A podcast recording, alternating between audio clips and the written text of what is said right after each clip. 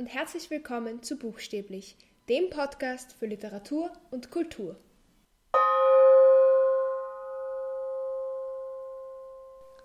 Es ist wieder Zeit für eine Folge über die VWA, über die vorwissenschaftliche Arbeit. Ich habe schon zwei Folgen zu dem Thema gemacht, darüber geredet, was eine VWA ist, wie man eigentlich zu dem Thema kommt, über das man schreiben möchte, wie das mit der Betreuung funktioniert und wie man am besten recherchiert.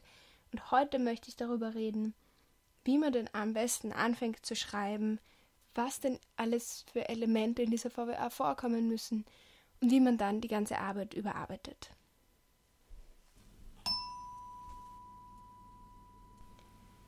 Zu Beginn noch, wenn ihr die anderen beiden Folgen aus meiner VWA-Serie noch nicht gehört habt, wäre es vielleicht ganz hilfreich, das zu machen, einfach weil sehr viel eben darauf aufbaut, auf diesen Dingen, die ich schon besprochen habe in den anderen beiden Folgen.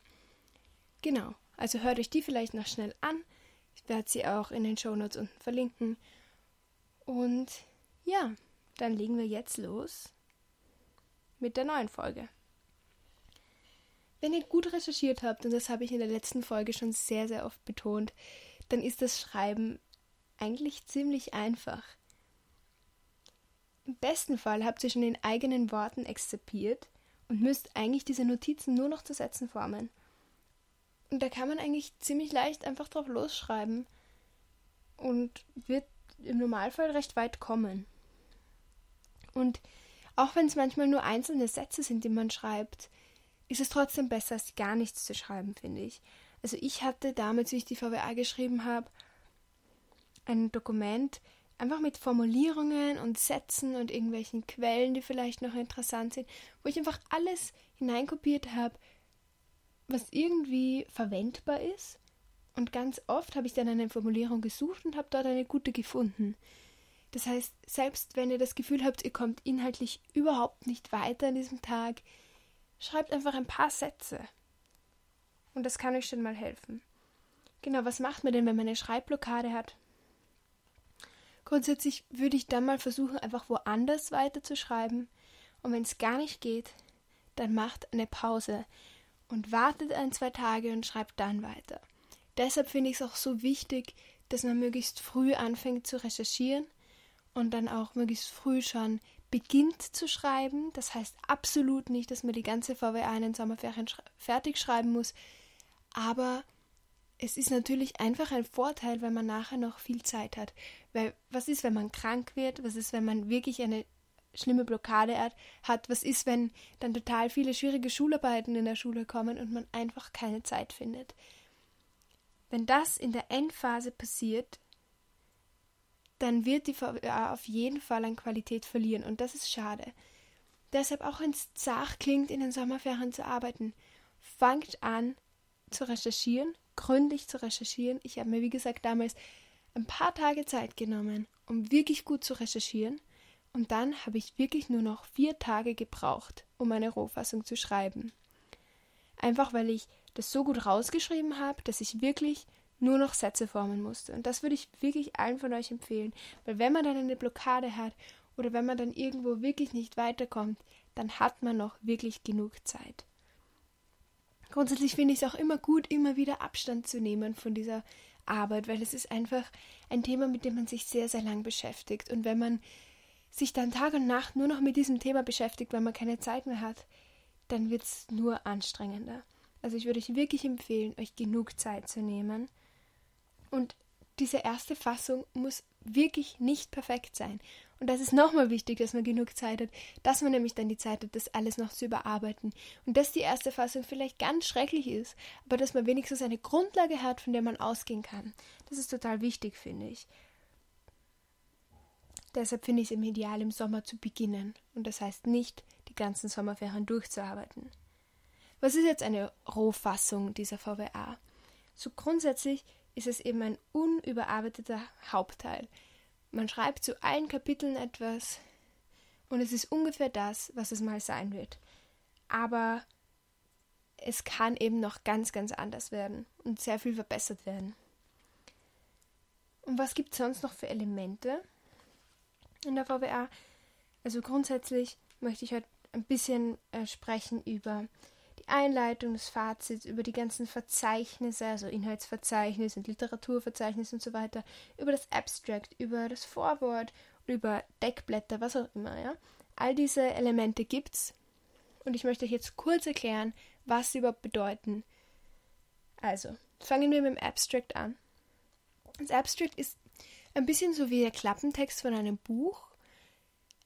Es wird kurz erwähnt, worum es eigentlich geht, was so das, das Hauptthema dieser Arbeit ist und soll ein bisschen Lust machen, diese Arbeit zu lesen. Das bedeutet jetzt nicht, dass man eine spannende, dass man einen spannenden Text schreibt mit einem Cliffhanger am Schluss, sodass die Leute das unbedingt lesen möchten. Nein, es soll schon sehr sachlich sein, aber es soll trotzdem einen kurzen Einblick geben in die Arbeit, wo man sich denkt, ah, das ist ja ein interessantes Thema, vielleicht will ich da mehr dazu lesen. Genau, man kann sich grundsätzlich daran orientieren, dass es circa eine halbe Seite lang sein sollte. Und oft ist es auch auf Englisch, also man kann es auch immer auf Englisch schreiben, weil das in wissenschaftlichen Arbeiten ganz oft so ist. Darf aber auch auf Deutsch sein. Danach das Vorwort. Das Vorwort ist keins der Elemente, die vorkommen müssen in der VWA. Also das ist, das kann man sich aussuchen, ob man ein Vorwort schreiben will. Warum sollte man jetzt ein Vorwort schreiben? Ganz einfach. Man muss in der ganzen Arbeit sehr sachlich bleiben. Auch in der Einleitung, auch im Fazit, das ist alles sehr, sehr sachlich.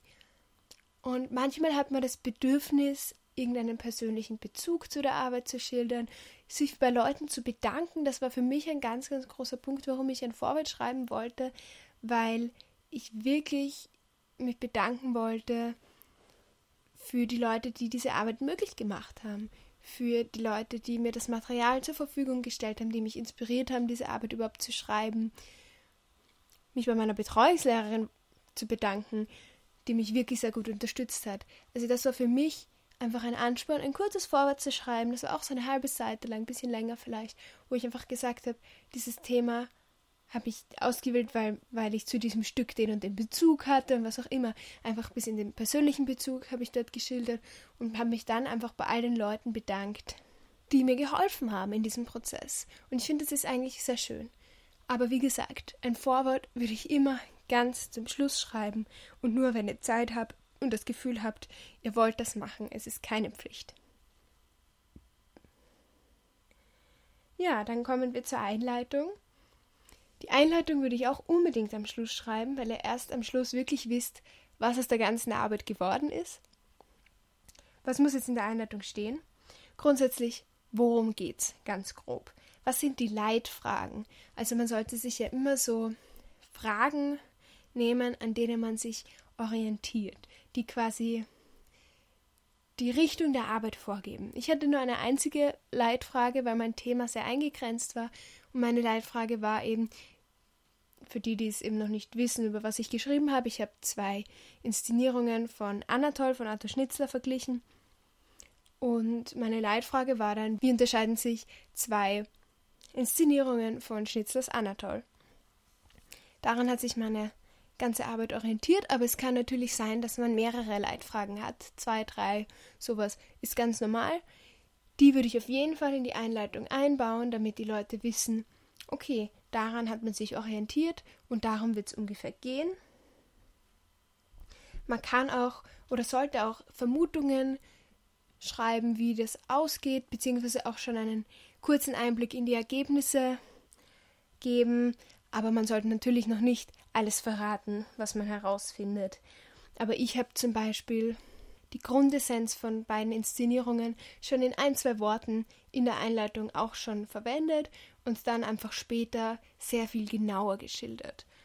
Was man auch schreiben kann, was sehr hilfreich ist, ist, dass man die Arbeitsweise erklärt und auch die Gliederung des ganzen Hauptteils.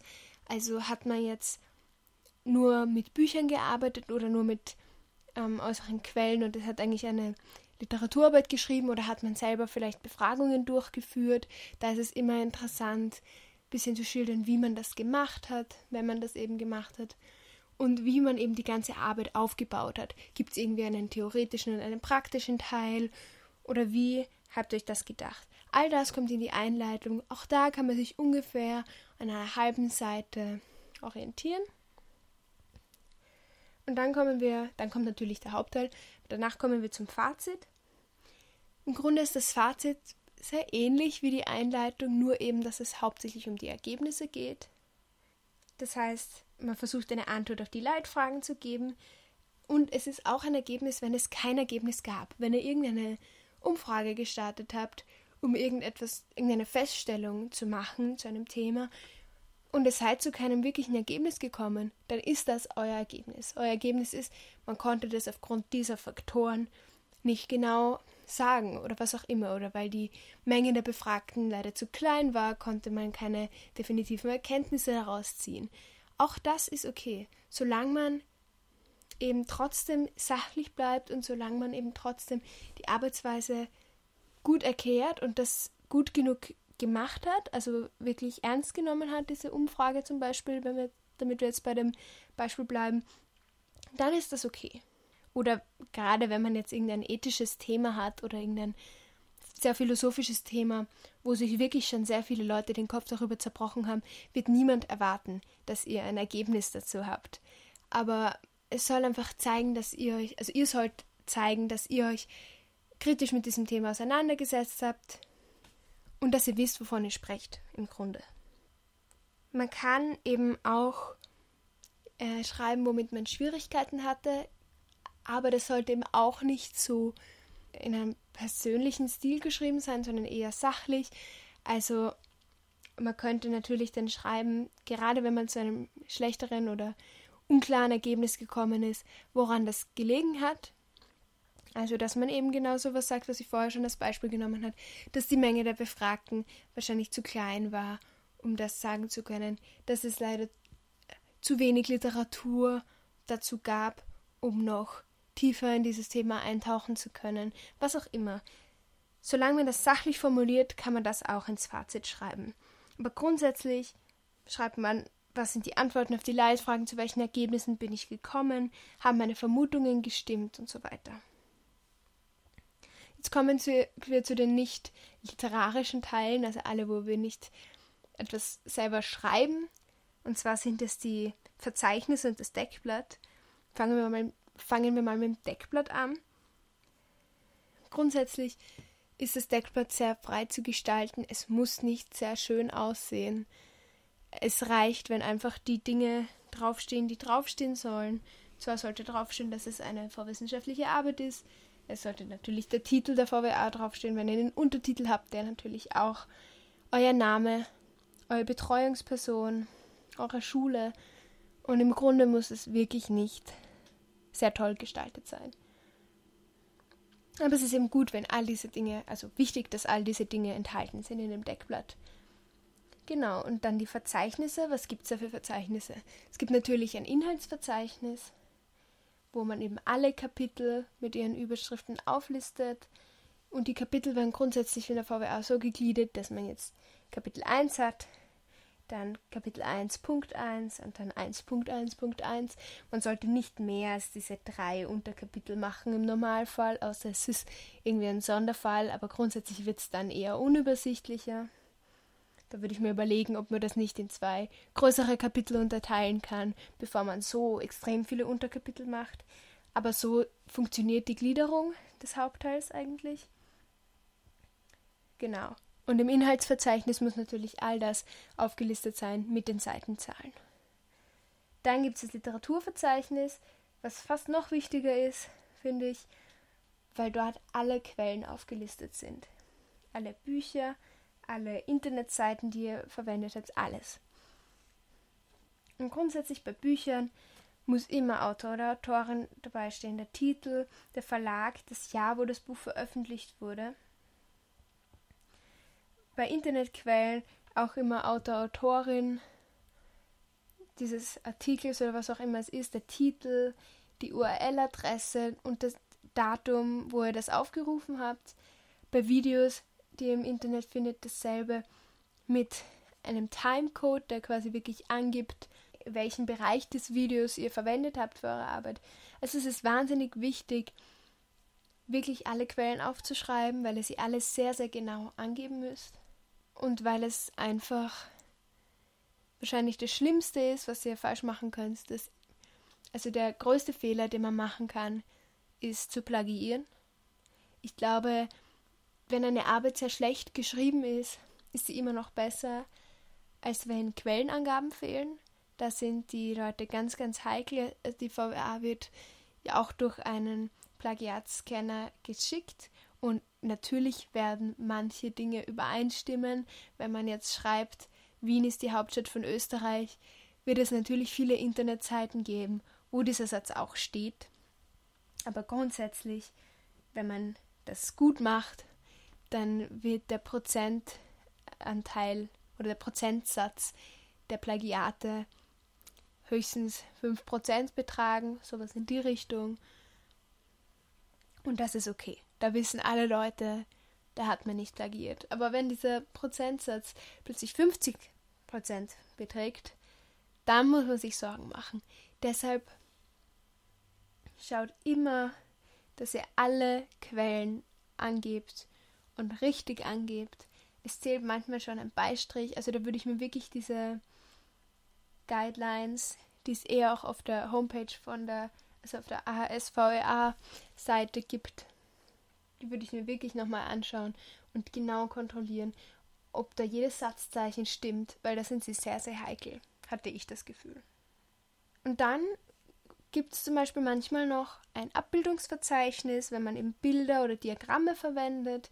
Hatte ich zum Beispiel gar nicht, weil das bei mir nicht unbedingt notwendig war.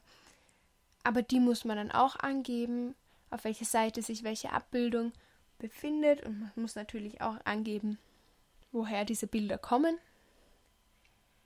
Und was man sich auch überlegen kann, ist, ob man ein Glossar schreibt, was natürlich nur Sinn macht, wenn man sehr viele Fachbegriffe verwendet und es einfach keinen Sinn macht, die alle zu erklären. Aber wenn man einige Fachbegriffe verwendet, aber jetzt nicht durchgehend, ist es meistens angenehmer für den Leser oder die Leserin, wenn es einfach gleich erklärt wird, in einem kurzen Nebensatz, was dieses Wort denn genau heißt. Aber wenn man natürlich ein sehr komplexes Thema hat, kann ein Glossar schon hilfreich sein. Gut, Sagen wir, ihr habt eine Rohfassung des Hauptteils geschrieben und ihr kennt euch voll aus mit allen anderen Elementen, die die VWA sonst noch hat. Was macht ihr dann? Wenn ihr die Rohfassung fertig habt, spätestens dann, müsstet ihr das auf jeden Fall an eure Betreuungsperson schicken und ein Gespräch mit dieser Person vereinbaren. Viele Leute machen sich mit ihrer Betreuungslehrerin oder ihrem Betreuungslehrer aber auch aus, dass jedes Kapitel, das fertig ist, dass sie jedes Kapitel, das fertig ist, ähm, ihnen schicken und dass man wirklich über jedes Kapitel redet.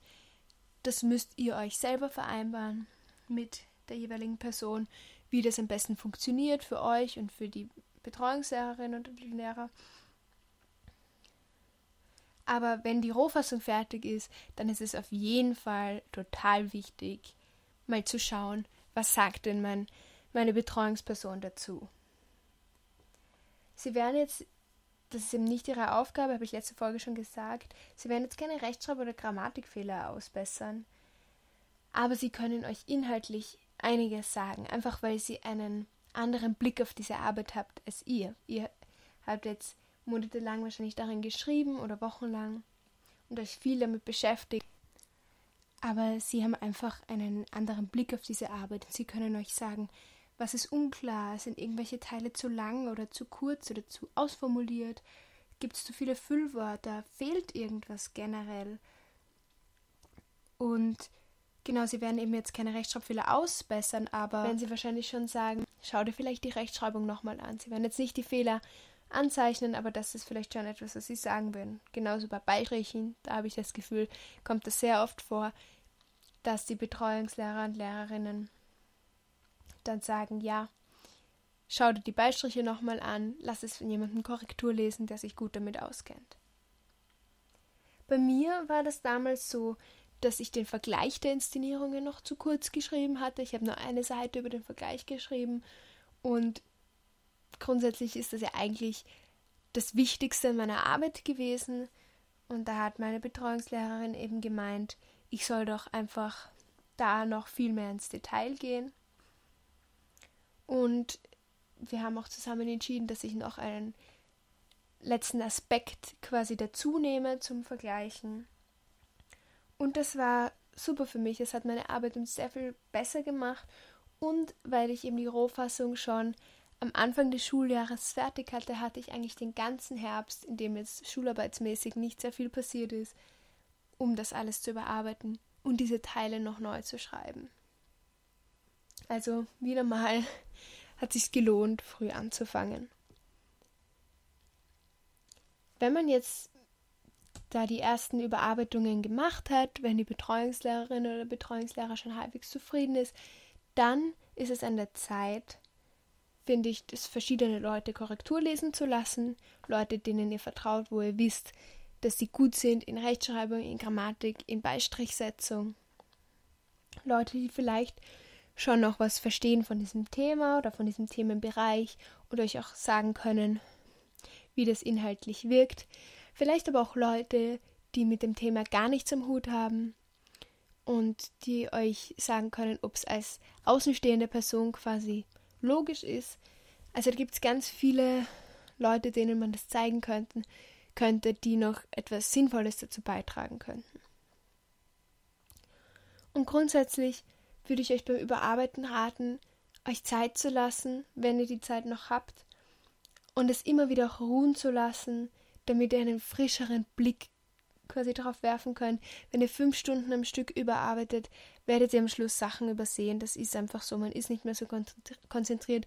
Aber wenn man dann das ein, zwei Tage ruhen lässt und wieder drauf schaut, dann findet man mit Sicherheit wieder mehr.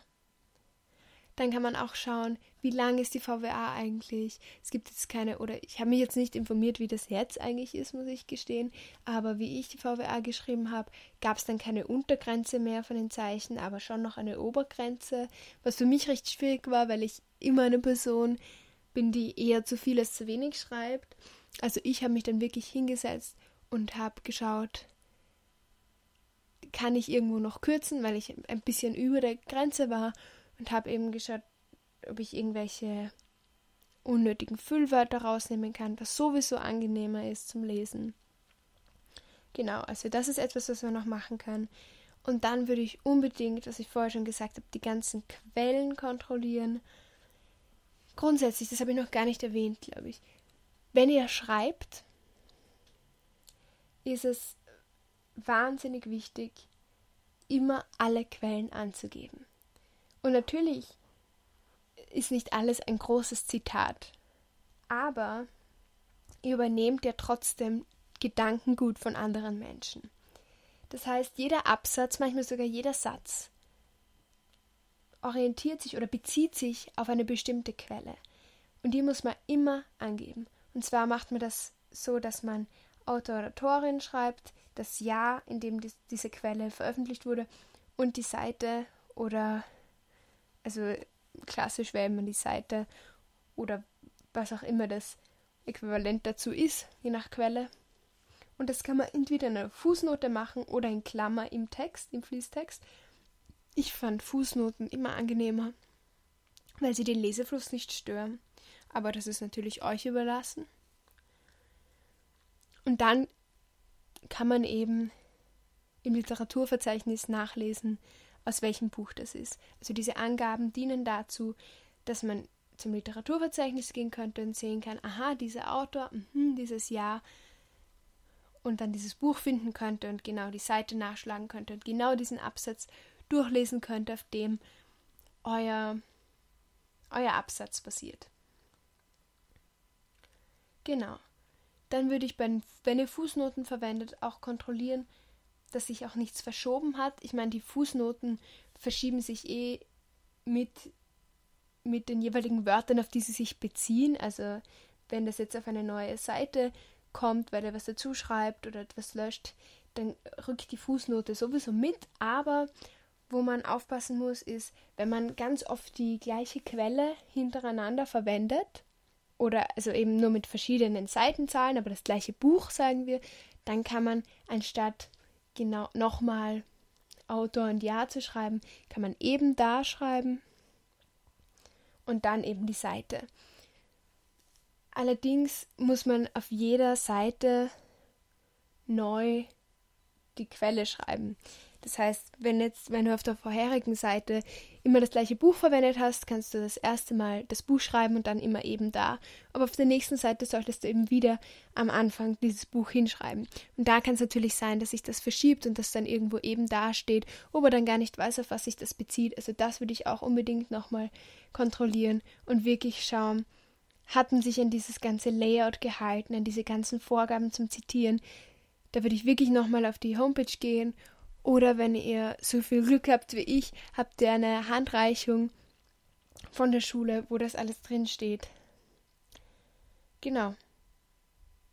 Auf jeden Fall mit der Betreuungsperson noch viel sprechen, viel durchlesen, andere Leute lesen lassen. Und dann ist es Zeit, die VWA hochzuladen. Und was danach passiert, das werde ich in der nächsten Folge dieser Serie erzählen. Da werde ich darüber sprechen, was eigentlich dann passiert mit der VWA, wenn man sie hochgeladen hat und wie man sich dann schlussendlich auf die Präsentation vorbereiten kann. Und das wird dann auch der Abschluss dieser Serie sein. Ich hoffe, wie immer, dass es euch weitergeholfen hat dass es vielleicht auch für Leute interessant wird, die jetzt nicht unbedingt die VWA schreiben müssen, aber die einfach irgendeine Arbeit schreiben. Und wir hören uns nächste Woche wieder. Ciao.